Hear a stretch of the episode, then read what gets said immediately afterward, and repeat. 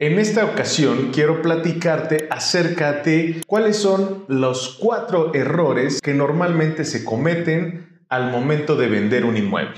Gracias por entrar al podcast de Coldwell Banker México. Aquí encontrarás temas de mercadotecnia, negocios, finanzas, tecnología e inmuebles. Yo soy Alejandro Blé, súbele el volumen y disfruta de este episodio. El error número uno es la asignación de precio. Muchas veces por el tiempo que le hemos invertido a esa propiedad o porque llevamos años o probablemente nuestra familia o crecimos en esa casa o en ese departamento, le damos un valor más sentimental de lo que debería y eso es lo que le damos a la asignación del precio. Cuando probablemente no es ese valor, nosotros le aumentamos porque le estamos añadiendo un valor sentimental o porque normalmente si nos vamos a lo más técnico es porque no hacemos una evaluación.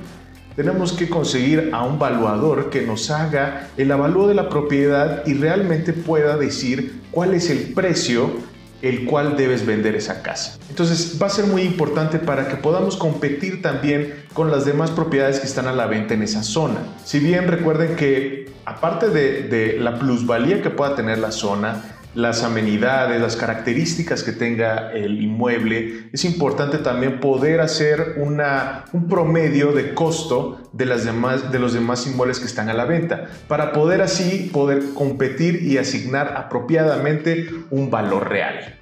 El error número dos va a ser querer vender la propiedad como esté. Si bien nosotros eh, podemos decir que ya no queremos, queremos vender esa casa o ese departamento por el hecho de que ya nos queremos mover a otro, lo queremos mover, queremos que se venda más rápido. Y siempre lo que vamos a hacer va a ser cómprenla como está. Si te puedes conseguir a alguien que lo quiera buscar por inversión y que lo va a tumbar y va a construir otra cosa, pues adelante, muy bien. Pero seamos honestos, en la mayoría de las veces estamos vendiendo una propiedad que si bien por el desgaste y por el mal uso y porque no lo reparamos, le vamos a tener que asignar un precio menor por el hecho de que la persona que llegue a vivir ahí o te compre ese inmueble va a tener que hacer un gasto extra en reparaciones. El error número 3 es el no utilizar los medios apropiados para su promoción. Si tú quieres venderlo bien el inmueble y venderlo rápido, es importante que utilices los canales adecuados y anuncios importantes.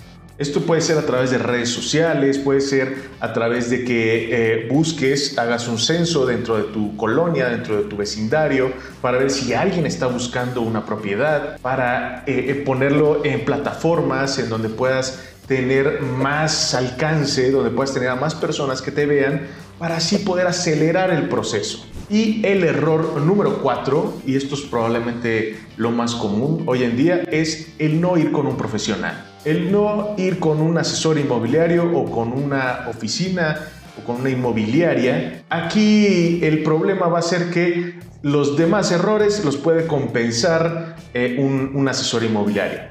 Ya que si bien también eh, eh, el hecho de que contrates a una persona, recuerda que lo que estás pagando, que esto es lo que no muchos lo quieren hacer, lo que estás pagando como comisión es el hecho de que la persona, el asesor, te va a conseguir a los clientes, que va a poner eh, las mejores campañas de promoción, que va a hacer, probablemente no es que él, esa persona haga el avalúo, pero sí que conozca personas que lo hagan que te va a asesorar eh, financieramente, que va a ver los contratos, que va a ver eh, que la persona cumpla con todos los requisitos que tú quieres. Y específicamente también que muestre la propiedad porque también muchas veces no tenemos el tiempo. Entonces lo que estamos pagando realmente es el expertise y el tiempo que le va a dedicar el asesor para vender tu propiedad. Y de esta forma te aseguro que lo vas a vender más rápido y de mejor forma. Si estás en el proceso de querer vender eh, una propiedad y tienes algunas dudas por ahí o te, te sonaron estos errores,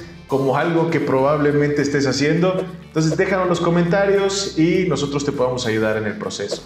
Yo soy Alejandro Blé y nos vemos en el próximo episodio.